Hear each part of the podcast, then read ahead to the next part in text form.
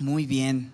Pues una vez más, buenos días familia. Llegó eh, el tiempo de abrir la Biblia juntos y retomar nuestro estudio en Mateo, verso a verso. Les decía, 12 años sin ir a través de un evangelio eh, y ahora en domingo en la mañana poder eh, tener estas mañanas especiales de poder conocer al Señor, de poder ver de primera mano qué es lo que nos cuentan los evangelios acerca de Él. Y en el evangelio de Mateo, pues vemos realmente un énfasis en la venida del Mesías, en la venida de el Rey de Reyes, no cualquier rey, ¿verdad? El Rey prometido no es cualquier rey, no es un rey más, él es el Rey de Reyes, el Señor de Señores, eh, es Jesucristo. Así es que estamos observando a través de este e, evangelio eh, la vida de Jesús, la pasión de Jesús, su vida, su pasión y estaremos avanzando el día de hoy estaremos en el capítulo 3. Si estás conmigo, abre ahí en Mateo capítulo 3. Y ya las semanas anteriores con el pastor Patricio y con el pastor Ibert estuvimos observando muchos detalles muy bellos acerca del nacimiento del Señor Jesús. Hoy en el capítulo 3 nos encontramos con un texto donde se nos presenta un personajazo, un personaje realmente especial. Eh, su nombre, Juan el Bautista. Juan el Bautista, el más grande de todos los profetas, creo yo, puesto que no solamente tuvo el privilegio de poder anunciar la venida del Mesías, sino también de poder literalmente presentarlo en sociedad, como dirían por ahí, ¿no? Presentarlo, y no solo de presentarlo delante del pueblo, sino también de bautizar al Señor Jesús. Imagínate qué privilegio tuvo Juan el Bautista, el más grande de los profetas. Tú sabes, los profetas en el sentido bíblico fueron aquellos hombres a quienes Dios llamaba para hablar de su corazón al corazón del pueblo y los usaba para traer mensajes de esperanza, pero también de advertencia eh, por medio de estos hombres de Dios en el Antiguo Testamento. Pero Juan el Bautista es el último de los profetas, eh, quien vivió una vida eh, realmente muy eh, especial y tenía características muy específicas. Y vamos a observar en nuestro texto el día de hoy, vamos a conocer un poquito más quién era Juan el Bautista. Em, y vamos a leer, dice Mateo 3. En aquellos días vino Juan el Bautista predicando en el desierto de Judea y diciendo, arrepentidos porque el reino de los cielos se ha acercado. Pues este es aquel de quien habló el profeta Isaías cuando dijo, Voz del que clama en el desierto, preparad el camino del Señor, enderezad sus sendas. Y Juan estaba vestido de pelo de camello y tenía un cinto de cuero alrededor de sus lomos y su comida era langostas y miel silvestre. Y salía él Jerusalén y toda Judea y toda la provincia alrededor del Jordán y eran bautizados por Juan en el Jordán, confesando sus pecados. Al ver él que muchos de los fariseos los religiosos, los saduceos, venían a su bautismo, les decía, generación de víboras. ¿Quién les enseñó a huir de la ira venidera?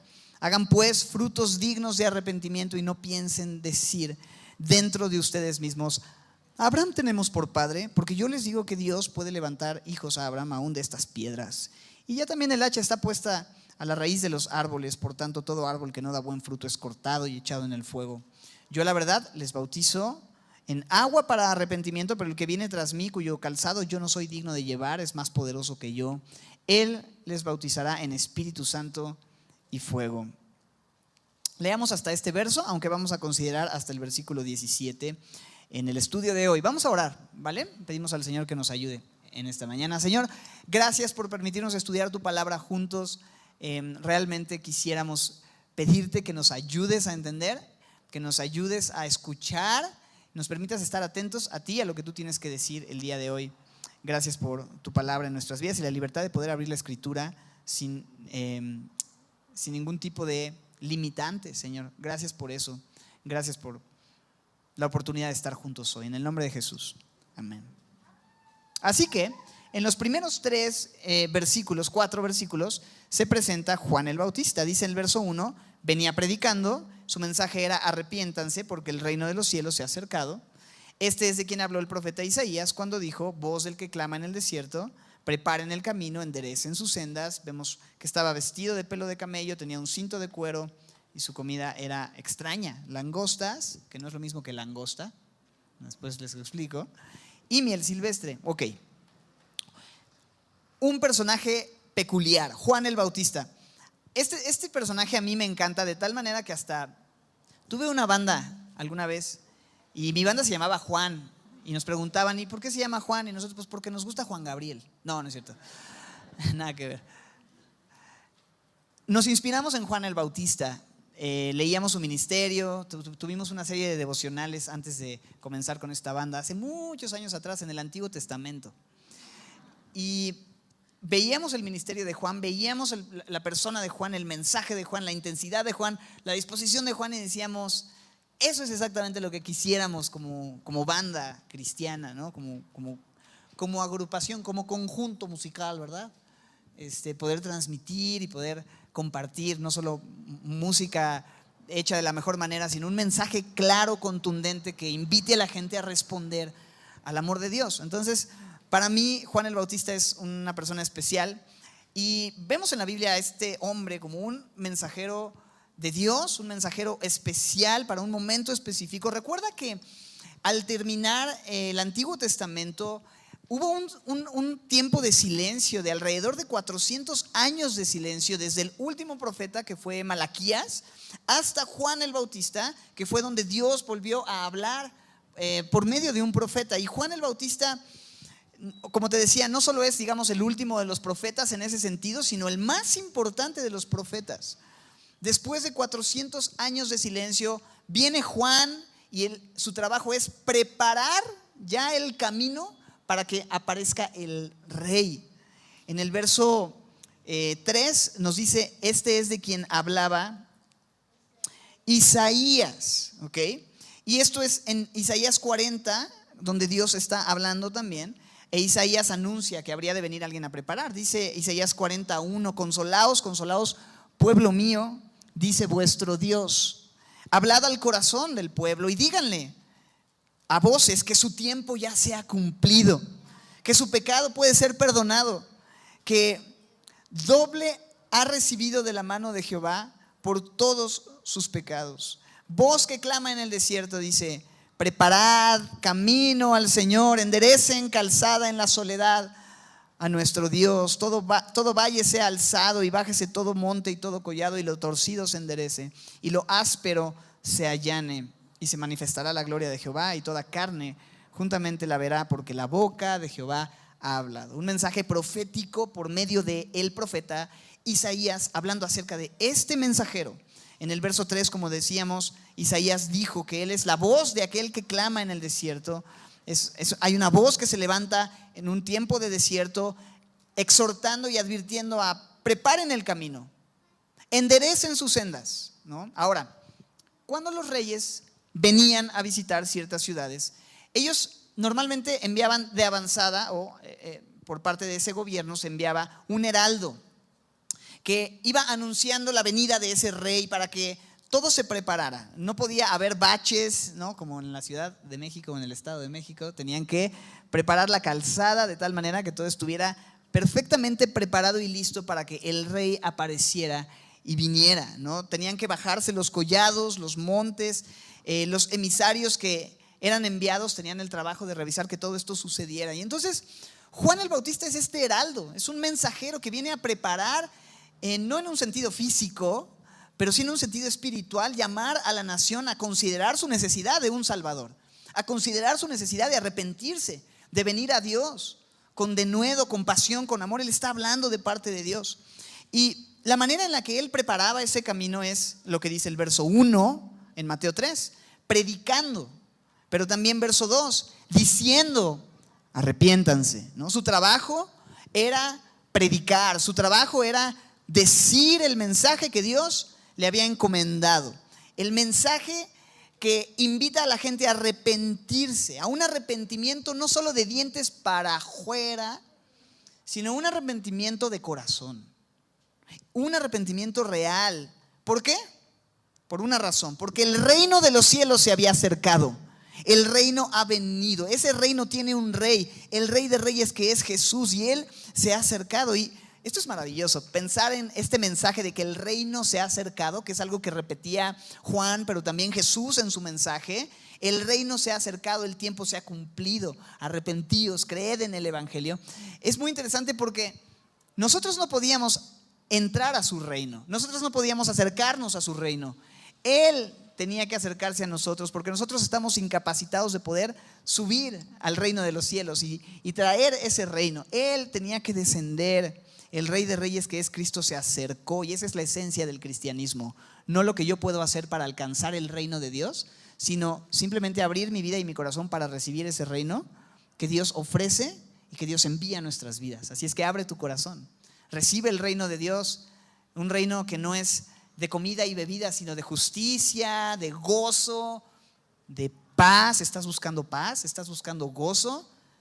Bueno, ese reino de justicia, paz y gozo en el Espíritu de Dios está disponible para todo aquel que recibe ese reino. Entonces, hay un mensaje, hay una invitación. Me gusta ver a Juan cumpliendo su ministerio con una necesidad de predicar, de decir lo que Dios mandaba, invitando al arrepentimiento. La Biblia nos dice que Dios manda a todo hombre en todo lugar que se arrepienta de corazón, que quiten la iniquidad de delante de ellos que haya un arrepentimiento que no es un remordimiento, no es solo una cierta culpa por lo que he hecho en el pasado, sino es un cambio de mente. Metanoia es la palabra en el griego que habla de un cambio de mente que me lleva a un cambio de acción. Dejar de pensar de cierta manera respecto a mí, respecto a Dios, respecto a las cosas de este mundo y alinear mi mente con lo que Dios dice acerca de quién es Él, acerca de quién soy yo. Cambia tu mente y entonces van a cambiar tus acciones. Tú vas caminando en un rumbo, pensando de cierta manera, viviendo de cierta forma, y cuando hay un arrepentimiento y una convicción de tu necesidad de cambiar, el Señor pone en ti ese deseo y lo que haces es dar la media vuelta, es una vuelta de 180 grados. Alguna vez enseñando esto decía, es una vuelta de 360 grados, hermanos, ¿no? Entonces es como vas para allá, pero das 360 grados.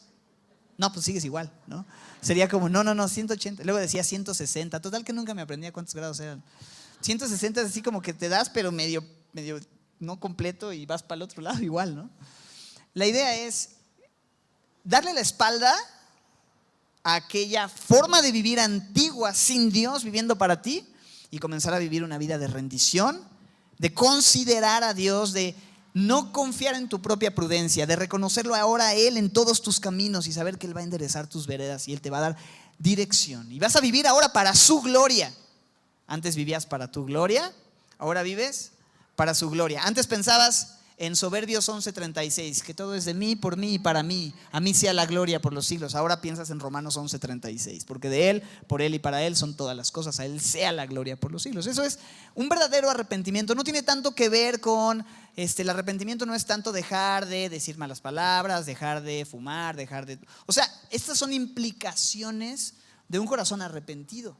Pero la esencia tiene que ver con cambiar mi forma de pensar respecto a la vida y pensar de acuerdo a lo que la Biblia me dice. El arrepentimiento. Cambia tu forma de pensar para que puedas cambiar tu forma de vivir. Eso es a lo que Dios nos invita. Eso es lo que Dios quiere. Y esta invitación es maravillosa, ¿no? Sé parte del reino de Dios. Deja de vivir persiguiendo tu reino, cantando aquel salmo que dice, pero sigo siendo el rey, ¿no?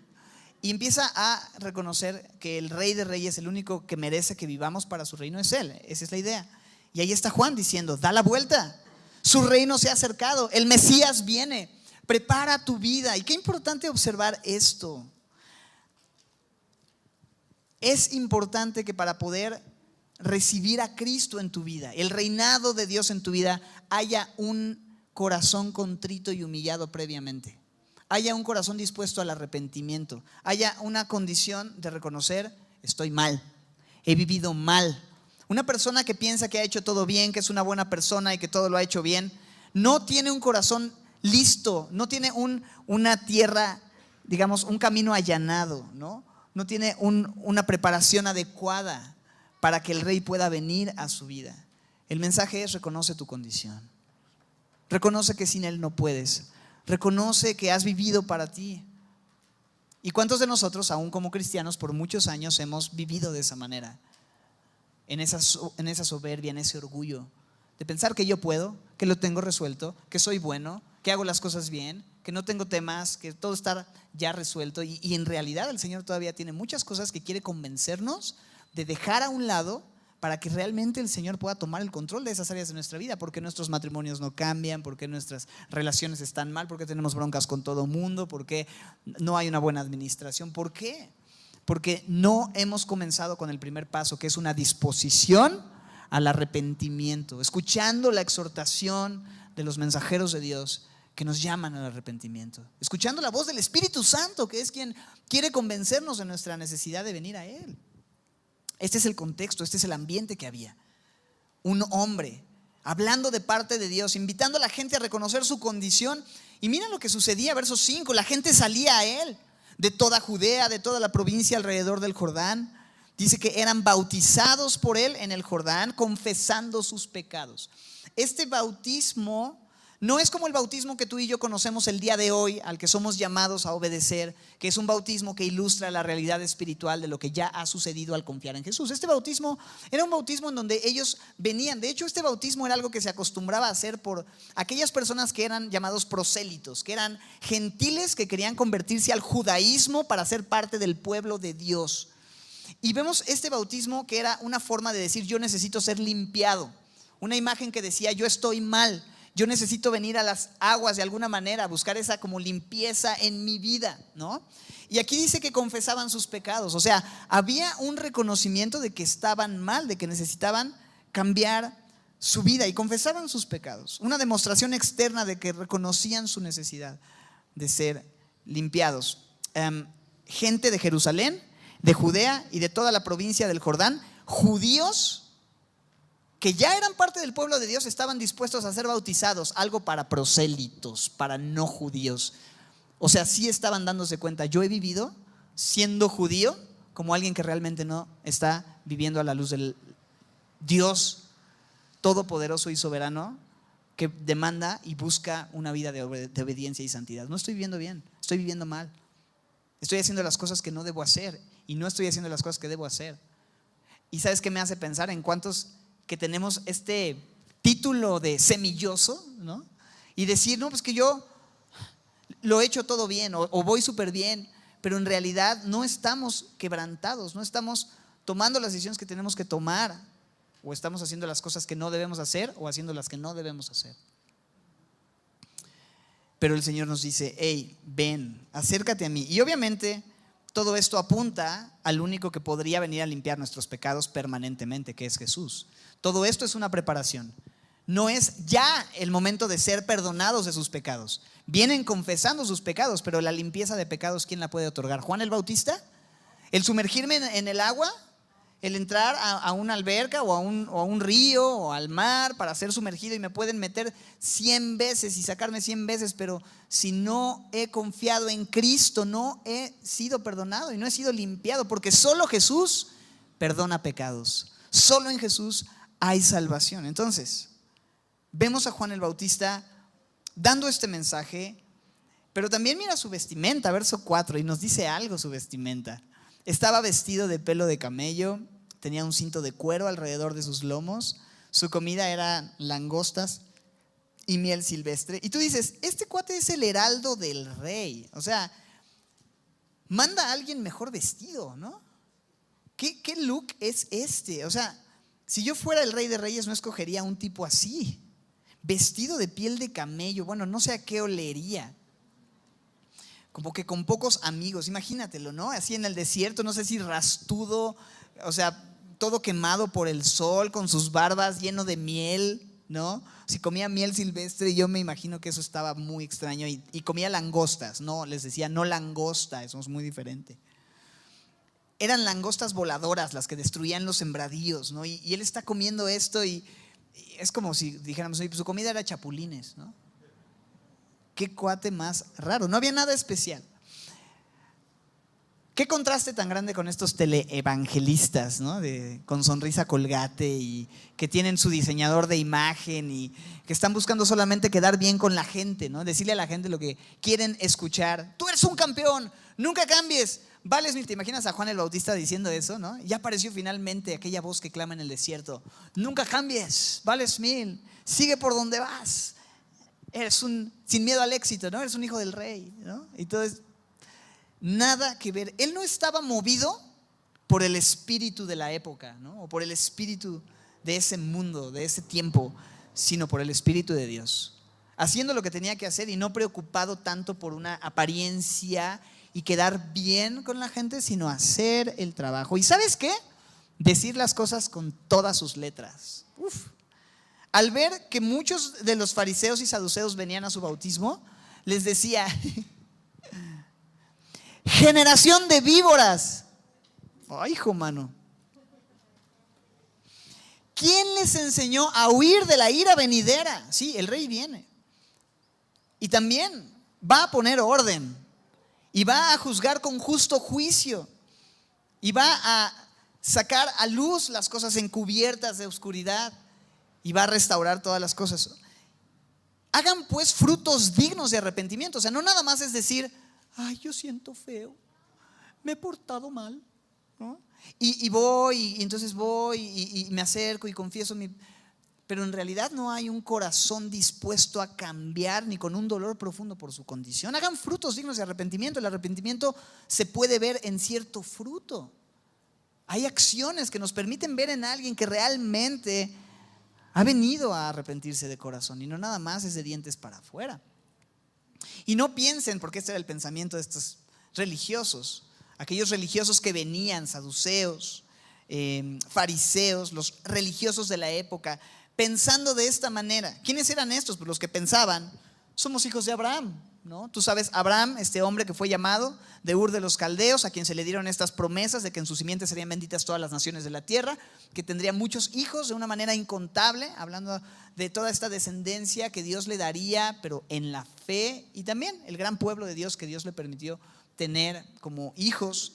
Pero ellos están confiando, Dios eligió a Abraham, nosotros somos hijos de Abraham, somos hijos de los tenemos, somos herederos de los pactos y las promesas que Dios le hizo a Abraham.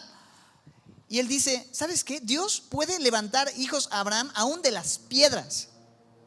O sea, el que tú creas que tienes un cierto pedigrí espiritual, una cierta...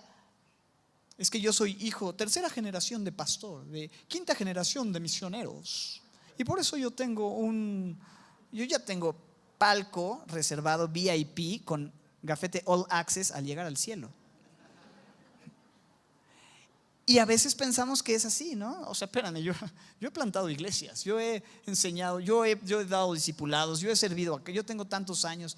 Y de pronto, e, este corazón que podríamos ver, de pensar en, en nuestra ascendencia espiritual, ¿no?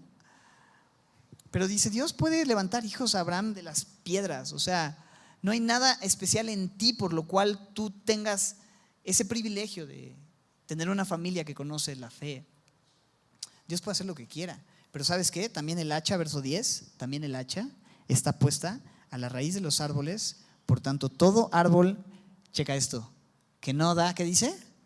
Buen fruto. Porque los árboles pueden dar buen fruto o mal fruto y por sus frutos se les conoce. Es lo que dijo el Señor Jesús en Mateo 7, un poco más adelante. Y es que dice, echado en el fuego. O sea, aguas, aguas, porque ustedes están muy seguros de que ya la armaron, pero en realidad el hacha está puesta y si no hay un buen fruto, entonces,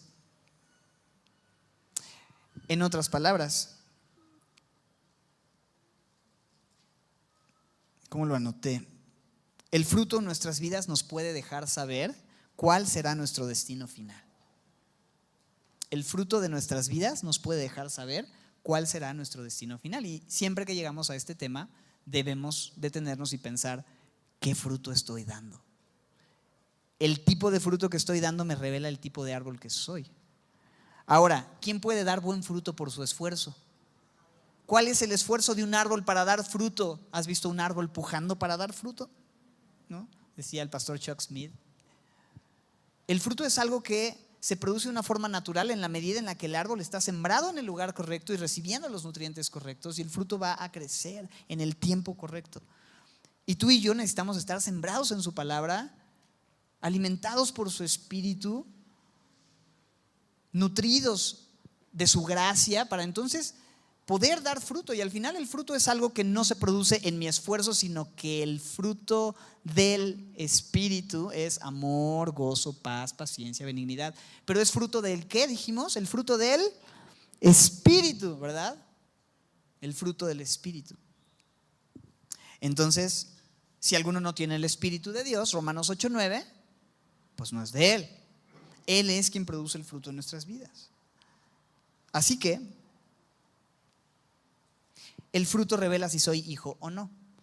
No puedo pensar que porque yo soy nieto de un misionero ya alarmé, porque Dios no tiene, ¿te acuerdas? Nietos, Dios tiene puros hijos a los que le recibieron, los que creen en su nombre, les dio la potestad de ser llamados nietos de Dios, ¿no verdad?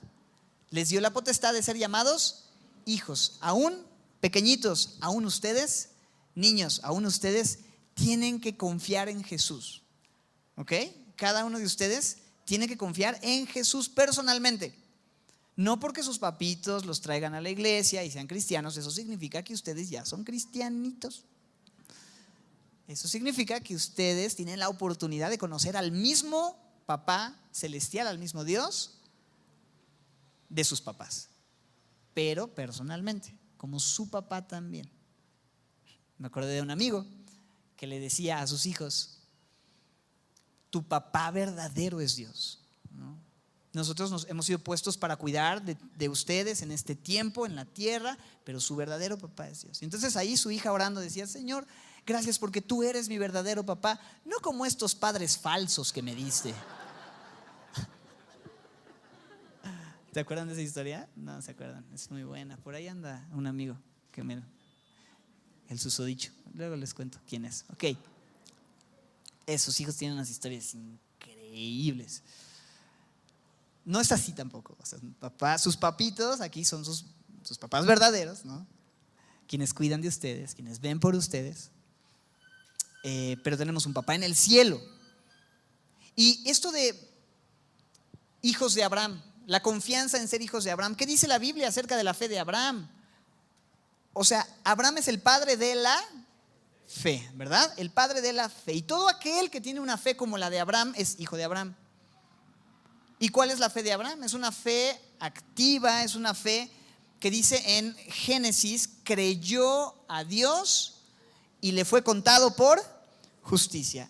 La fe de Abraham es una fe que no confía tanto en lo que yo puedo hacer por Dios, sino confío en las promesas y en la palabra de Dios. Cuando Dios le da la promesa a Abraham, Abraham creyó. Y la Biblia usa esta idea para hablar de una fe verdadera, una fe de corazón, de creer en la palabra, de creer al mensaje de Dios. ¿Cuál es el mensaje que Dios nos ha dado? El mensaje que Dios nos ha dado es que Él nos ha dado vida eterna y esta vida está en su Hijo, el que tiene al Hijo tiene la vida. Este es el testimonio, el mensaje, que tenemos que creer y abrazar. Y si hemos creído ese mensaje, entonces, mis hermanos, somos hijos de Abraham y podemos decir, que los hijos de Abraham no son los que son circuncidados según la carne, sino aquellos que tienen la circuncisión hecha en el corazón, que han quitado la carne, no de un prepucio, sino de el corazón. Y entonces han recibido el Espíritu y ahora tienen una vida de fe. Esos son los verdaderos hijos de Abraham. Entonces, religiosos que piensan que por su pedigrí espiritual están en una mejor posición delante de Dios, Juan el Bautista confronta y dice, eso no te sirve de nada, Dios puede levantar hijos a Abraham aún de estas piedras. Y es más, el hacha está puesta para que si no das buen fruto, seas cortado y echado en el fuego. Tremendo lo que dice Juan el Bautista en estos textos. Pero mira algo clave, hablando de Juan, de su mensaje, de su apariencia, pero también mira su perspectiva de sí mismo. Verso 11. Yo a la verdad les bautizo en agua para arrepentimiento, pero el que viene detrás de mí o sea, yo les estoy bautizando en agua para que se muestre que hay un arrepentimiento y un dolor y una confesión por sus pecados, pero va a venir alguien después de mí. Yo soy el último de los profetas y estoy anunciando a aquel que viene, cuyo calzado yo no soy digno de llevar. O sea, yo no soy ni siquiera digno de tomar sus sandalias y llevarlas conmigo. Y otro texto dice en Juan, en Marcos 1, 7, que él no es digno de desatar el calzado encorvado de aquel que vendría. O sea, soy absolutamente indigno. Él es más poderoso que yo y Él los va a bautizar. Verso 11 que dice, ¿en qué? Espíritu Santo y en fuego. Esto es increíble. Solo Dios puede bautizar y sumergir nuestras vidas en su espíritu, en el fuego de su espíritu. Y su aventador está en su mano y va a limpiar su era, recogerá el trigo en el granero, quemará la paja en fuego que nunca se apagará. Es muy claro. Él es el único que va a decir cuando alguien es de a de veras o no es de a de veras. Él es quien va a separar eh, el trigo y la paja. Solamente Jesús puede decir quién sí y quién no, ¿verdad? Solamente Jesús puede separar. Pero Él viene para bautizarnos, dice ahí. Pero lo que me llama la atención es la perspectiva de Juan. Yo no soy, yo no soy el que viene tras de mí, o sea, e, está absolutamente ubicado. Un mensajero de Dios, un heraldo de Dios, un, como dice en 2 Corintios 5, embajador, ¿verdad? Somos embajadores de Dios, como si Dios rogase. Un embajador se ubica, sabe quién es, sabe a quién representa, no está llamando la atención a sí mismo. Él está diciendo, yo no soy. Acompáñame a Juan 1, Juan 1, 19. Misma escena, mismo momento, Juan el Bautista aparece y dice que los judíos envían, en verso 19 de Juan 1, sacerdotes, levitas, para preguntar, ¿y tú quién eres? No? Ahora sí que tú, ¿por qué estás aquí haciendo este trabajo, bautizando a la gente, vestido de esa manera, dando ese mensaje? Él confesó y no negó, sino confesó, yo no soy el Cristo. ¿Verdad? O sea, si hay algo que tú y yo necesitamos entender, es esto.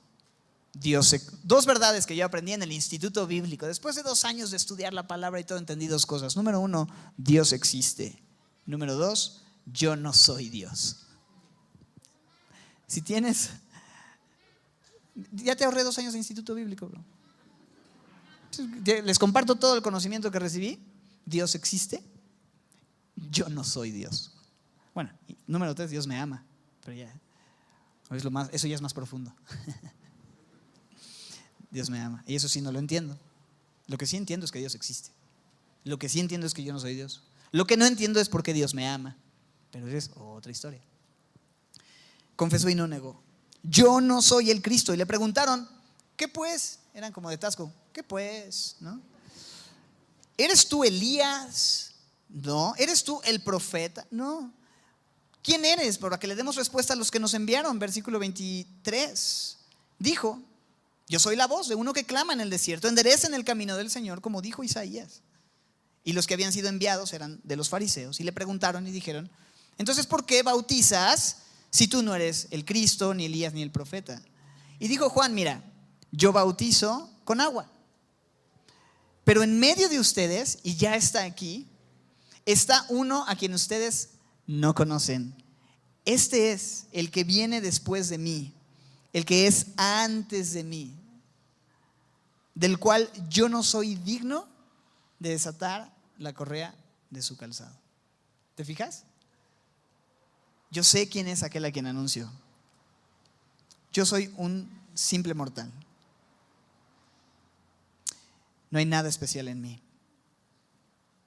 Si Dios nos llamó, nos eligió y nos está usando, no es porque nosotros seamos la última Coca-Cola en el desierto, ¿verdad? Es porque Él es misericordioso. Y nuestro mensaje nunca tiene que ser semilla de mostaza.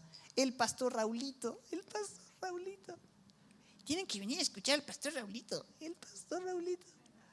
Vengamos a escuchar la palabra de Dios. Ni el pastor Benjamín, ni el pastor Patito, ni el pastor Ibertito, ni el pastor Ibertito, ni ningún pastorcito o pastorzote, José Luis, Fermín, pastorzotes. No importa el tamaño del pastor, todos somos simplemente siervos inútiles que se nos ha dado una encomienda y nuestros ojos tienen que estar bien puestos siempre en aquel que es. Yo no soy, nosotros no somos, semilla no es. Semilla, semilla Santa Mónica no es. Ah, entonces Semilla Vas, no, tampoco. Semilla Vas no es. Ah, entonces Semilla Santa Mónica. Mira, aquí la respuesta es no. No somos. No se trata de nosotros. Él es. Es Jesús. A Él anunciamos. A Él adoramos. A Él reconocemos. Y luego viene el final del capítulo. ¿Me acompañan a observar? Mira lo que sucede en esta escena final.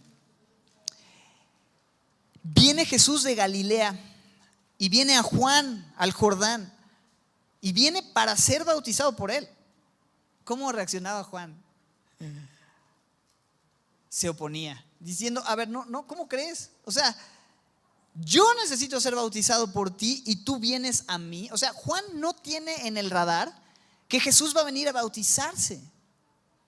O sea, Juan lo que tiene en el radar es que el Mesías va a aparecer, como se lo dijo a los fariseos o a los enviados de los fariseos en Juan 1. Viene el Mesías, él es más grande, este, él es el verdadero, él viene a bautizar en Espíritu Santo y fuego. Y él tiene todo esto en el radar, pero lo que no está considerando es que Jesús va a aparecer en ese momento que él está bautizando a la gente para ser bautizado por él. Esto es algo sin precedentes, es una locura. Pero Jesús le contesta y le dice, deja ahora, ¿no? Es como, ya, tranquilo. Porque así conviene que cumplamos toda justicia. Y entonces le dejó. O sea, la razón del bautismo de Jesús, bueno, para empezar, ¿Jesús necesitaba bautizarse? Pues no, obvio no. Porque Jesús necesitaba arrepentirse de sus pecados o mostrar arrepentimiento por sus pecados. Evidentemente no, Él es el Cordero de Dios que quita el pecado del mundo, el Cordero sin mancha y sin contaminación. Él es justo, Él es puro, Él es santo, Él es sin pecado. Entonces viene a bautizarse y de pronto decimos, bueno, ¿por qué se bautizó? Bueno, ahí dice, para que se cumpla toda justicia. Esto tiene que ver con identificarse en todo lo que es justo y necesario con los hombres. Identificarse contigo y conmigo, así como se identificó al venir a nacer como un bebé al crecer como un niño. Jesús fue un niño. Jesús fue un niño sentado con sus papás en la sinagoga, escuchando a un rabino enseñar la escritura. Jesús, así como ustedes chicos, niños, así Jesús estuvo en algún momento sentado con sus papás. Y luego fue adolescente. Y ya de adolescente se ponía a enseñarle a los más eh, eruditos del templo, de tal manera que un día se les quedó enseñándoles, ¿se acuerdan? Y se fueron José y María y como viajaban en grupos, él pensó que estaba con mamá y mamá pensó que estaba con papá y ya que llevaban cierto tiempo de camino dijeron, oye, pues yo pensé que estaba contigo. No, pues yo pensé que estaba contigo y se regresaron y lo encontraron en los negocios de su padre, como él dijo. Lo que le era necesario estar en la enseñanza de la palabra, lo que él venía y él sabía. Pero se identificó, se identificó en la adolescencia, se identificó en la juventud se identificó en la pubertad. ¿No te hubiera gustado saltarte todo eso si hubieras tenido la oportunidad en un sentido? Fue hermoso. Sí, pero a veces no tanto. ¿No? Y de pronto dices, bueno, ¿cómo él tenía, o sea, ya lo dice también en el Salmo, pero qué necesidad, para qué tanto problema? Pero él quiso en su misericordia venir. Él quiso identificarse y lo hizo también murió como un hombre en la muerte de cruz, siendo sin pecado, llevando nuestro pecado y se identificó, pero también vino a las aguas para identificarse en todo con nosotros. Y no tenemos un sumo sacerdote que no pueda compadecerse de nosotros, sino alguien que nos entiende, ¿verdad? Que fue tentado en todo, pero sin pecado, que sabe y conoce nuestra debilidad y nuestra necesidad. Y así el Señor Jesús viene a las aguas. Pero sucede algo tremendo y terminamos de esta manera. Después que fue bautizado, subió del agua y algo pasó. Los cielos se abrieron y vio al Espíritu de Dios que descendía como paloma. Niños, imagínense esta escena. Está Jesús, viene con Juan, lo meten al agua. ¿Han visto cómo se bautiza a alguien, niños? Que se mete al agua, lo sumergen y después lo sacan del agua.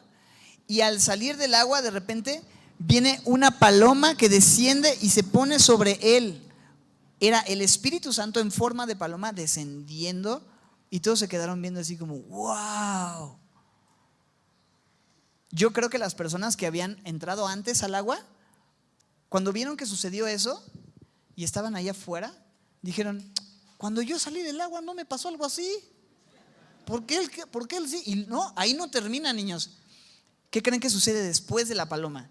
Se escucha una voz desde el cielo. ¿Se imaginan escuchar una voz desde el cielo?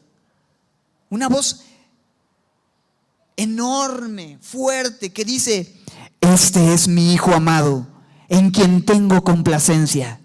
Con una voz mucho más profunda, seguro. Pero era una voz grande que decía, este es mi Hijo amado. ¿De quién está hablando?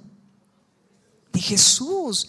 Dios el Padre habla acerca del Hijo en ese momento y lo anuncia y dice, este es mi Hijo amado, en quien tengo complacencia. ¿Qué significa complacencia? Bueno, complacencia no es la canción que pides que toque el músico que está ahí en el restaurante o algo así. Es complacencias. Complacencia es que Dios se pone contento, Dios se alegra de verlo, de lo que Él hace, de quien Él es. Dios se complace en su Hijo Jesús. A Dios le agrada lo que su Hijo Jesús hizo. ¿Y saben qué es aún más increíble familia? Que Dios se complace en nosotros también. No porque nosotros hayamos hecho las cosas bien, sino porque la Biblia dice que nosotros estamos en Cristo. En Cristo. Y si alguno está en Cristo, nueva criatura es. Y los que están en Cristo son hijos de Dios. Y no hay ninguna condenación para los que están en Cristo, etcétera. Muchos textos que hablan de cómo es que estamos en Cristo. Y eso es increíble. Él se complace. ¿Sabes que Dios sonríe cuando te ve? Porque te ve en Jesús. Aquellos que están en Cristo, porque si alguno no está en Cristo y no tiene el Espíritu de Cristo, no es de Él. Pero este es mi Hijo amado, dijo el Señor, en ese momento. Y vemos en ese momento al Padre hablar desde el cielo, al Espíritu Santo en forma de paloma sobre el Hijo y al Hijo siendo bautizado en un mismo momento, en una misma escena. Qué maravilla. Una escena que yo me imagino que Juan estaba así de, wow, es el Hijo, es el Espíritu, es el Padre y yo aquí. Todo emocionado, yo me lo imagino así como... Todo feliz, ¿no? ¿Cómo estarías tú de feliz si de pronto vieras a Jesús en un momento especial en donde el Espíritu viene sobre él y Dios dice, Él es Jesús. Y tú, oh, Jesús, el Salvador del mundo, el que creó todas las cosas que existen en el cielo y la tierra, el mar y todas las cosas que en él habitan, ¿es Él? Y yo aquí, oh. sorprendente, increíble. La presencia misma de Jesús, el momento había venido, el reino se había acercado, el rey estaba con ellos, el rey vino. Y apareció e inició su ministerio de esta manera, porque a partir de este momento, bueno, él va a ser llevado al desierto, lo vamos a ver la próxima semana. Y vamos a ver y vamos a observar todo lo que sucedió estando en el desierto, en un pasaje tremendo. Pero de ahí entonces viene en el poder del Espíritu Santo, en ese mismo Espíritu que descendió sobre él, a hacer milagros, a sanar, a tener misericordia de los vulnerables, de los afligidos, anunciar el reino de Dios y partir la historia en antes y después de Cristo y mostrar su gran amor. Y todo eso está por verse a partir de la próxima semana y durante todo el Evangelio de Mateo. Así es que no se pierdan la próxima semana, Mateo, capítulo 4 en adelante. El Cordero de Dios que quita el pecado del mundo. Termino con esta idea. Jesús quiere venir a nosotros también. Así como vino y su reino se acercó y lo tenían ahí enfrente en ese momento, Él también quiere venir, pero a veces el camino no está listo, ¿verdad? El camino no está preparado, hay cosas que todavía se necesitan traer delante de Él y tratar delante de Él y fallamos en venir a Dios porque para empezar ni cuenta nos damos de que todo está mal. Pero hoy recibimos esta invitación al arrepentimiento, a reconocer que lo que necesitamos es confesar nuestro pecado, a dejar que nuestro reino se vaya y venga su reino porque Él se ha acercado. Y podemos, como los fariseos, simplemente hacer cosas externas para aparentar religión, pero seguir confiando en esas cosas y no venir de corazón a Dios. O podemos venir como aquellos que decidieron bautizarse, confesar sus pecados y que trajeron ese fruto de arrepentimiento. Y podemos así venir al Mesías y recibir su perdón y su amor. Eres un hijo amado. Dios se complace en ti cuando ve la justicia de Cristo. Entonces vive de acuerdo a eso.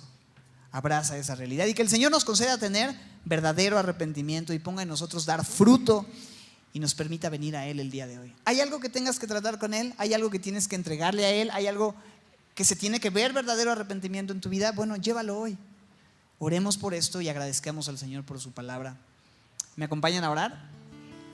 Señor, gracias por este tiempo, gracias por este texto, gracias por permitirnos ver a Jesús una vez más y ser confrontados también con fuertes palabras, pero Señor, si en algo podemos imitar a Juan el Bautista, que sea en esa misericordia al poder hablar con verdad a aquellos que necesitan escuchar tu mensaje. Hablar con amor, pero con verdad. Y ser embajadores, como si tú mismo rogases por medio de nosotros, reconcíliense con Dios. Danos el poder ser usados por ti como mensajeros, como heraldos tuyos, pero también poder venir a Jesús en arrepentimiento y fe confesando nuestro pecado y humillando nuestro corazón delante de Él. Señor, gracias por este tiempo, por tu palabra, por lo que tú has hecho, Señor, y lo que nos has enseñado el día de hoy. Sella estas verdades en nuestros corazones y sigue haciendo tu obra en nuestras vidas. Te lo pedimos en el nombre de Jesús y juntos decimos, amén.